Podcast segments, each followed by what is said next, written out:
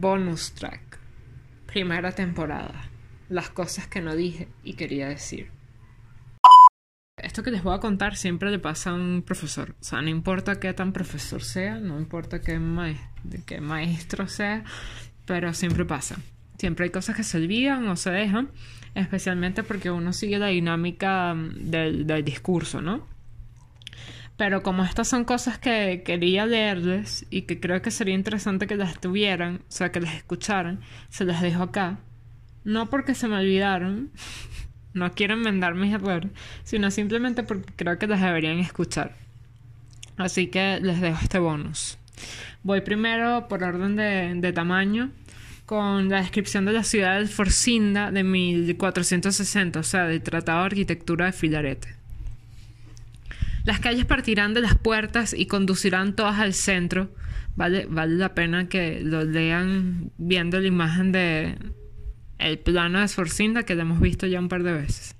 Las calles partirán de las puertas y conducirán todas al centro, y allí formarán la plaza que tendrá una longitud de un estadio y una anchura de medio estadio, y en su cabecera estará la iglesia catedral con sus dependencias. Al otro lado estará la corte, es decir, el palacio señorial, e incluso las otras dependencias como las del soberano y las del capitán con todas las cosas que a ellos pertenecen. Habrá en medio de esta plaza una torre, a mi modo de ver, tan alta que permita divisar de territorio. Después haremos a uno y otro lados de la plaza otras dos plazas, una para los mercaderes y otra para el mercado de las cosas mecánicas, es decir, de las cosas que deben durar, y esta dará el palacio del capitán y a la otra la del soberano y después distribuiremos los otros edificios públicos y privados, incluso las iglesias según el lugar en el que mejor nos parezca que están. Y después, en ángulo recto con la plaza, dejaremos un estadio libre para hacer un mercado de animales y también de otras cosas, y este será el lado en donde habrá otra iglesia. Entiendo que las calles han de tener una pendiente que partiendo el agua de la plaza toda se vaya a los lados de forma que las que no dan directamente a las puertas viertan estas aguas a las otras y así todo vaya directamente a las puertas.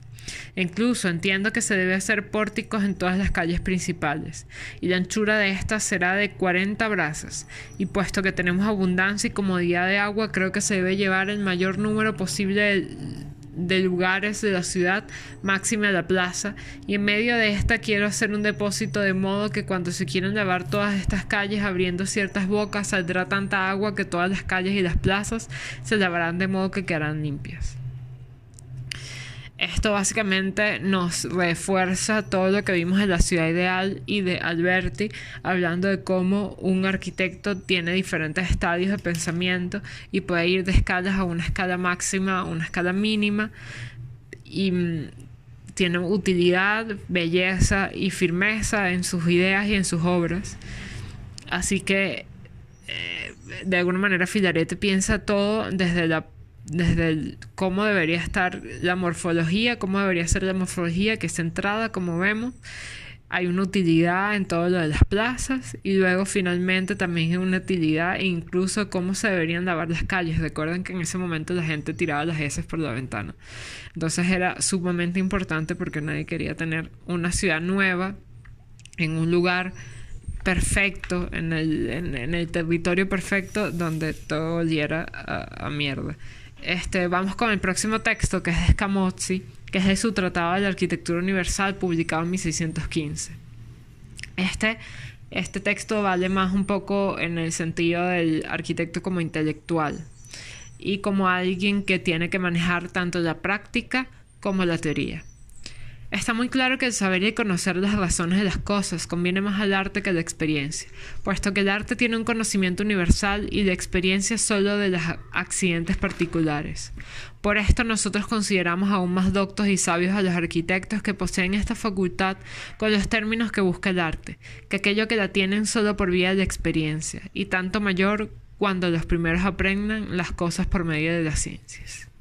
Bueno, esto está mucho más claro y esto es todo por el bonus track de nuestra primera temporada. Este es otro recorte de las cosas que no dije y quería decir, pero sentía que las reflexiones ya estaban como un poco llenas de, de, esto.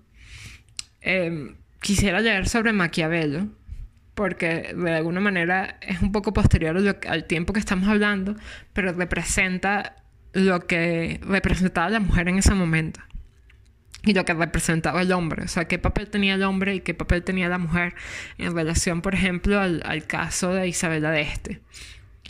Eh, Maquiavelo dice, yo creo una cosa, es mejor ser impetuoso que precavido, porque la fortuna es mujer y si se la quiere sumisa, resulta necesario castigarla y golpearla. Y es evidente que ella se deja vencer más por estos y no por quienes actúan fríamente.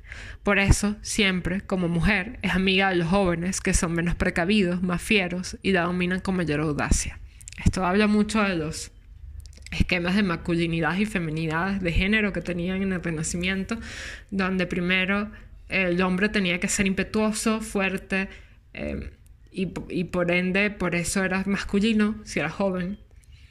Eh, siempre la, juventud así estaba relacionada con, con la masculinidad, pero el hombre tenía el plus de cuando se volvía viejo, también podía volverse sabio.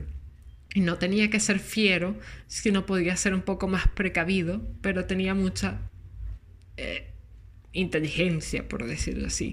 En cambio, las mujeres tenían que ser sumisas y necesitaban, eran, eran parte de la fortuna y la fortuna es un poco cambiante. Y las mujeres no necesariamente eran vistas igual al hombre o como nos acercamos hoy, pero igualdad y muchas veces eso también lo vemos en el arte, vemos cómo el arte también representa estos valores representa al hombre y a la mujer de manera diferente y también la mujer está objetualizada, o sea, objetivizada, no sé, o sea, está vista también como un objeto de belleza o como un objeto como la Virgen, o sea, no había muchos como muchos modelos, eh, ni para hombres ni para mujeres, pero eso lo podemos ver en el arte.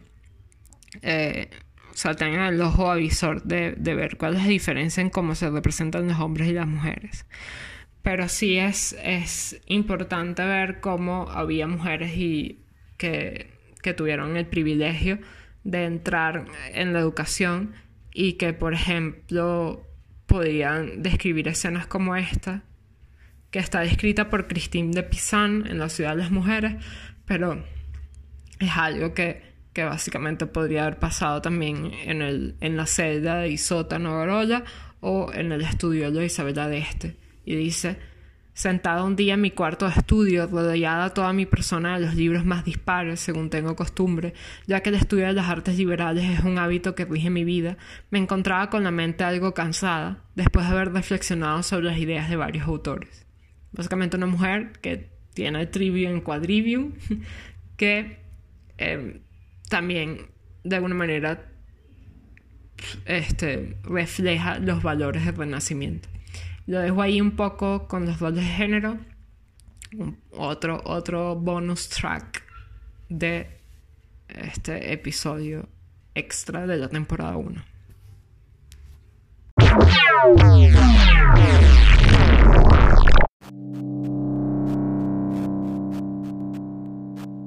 Bueno, por fin terminamos con Alberti. Ahora vamos al quinto episodio, Milán Roma Directo con Bramante. Te invito a escucharlo.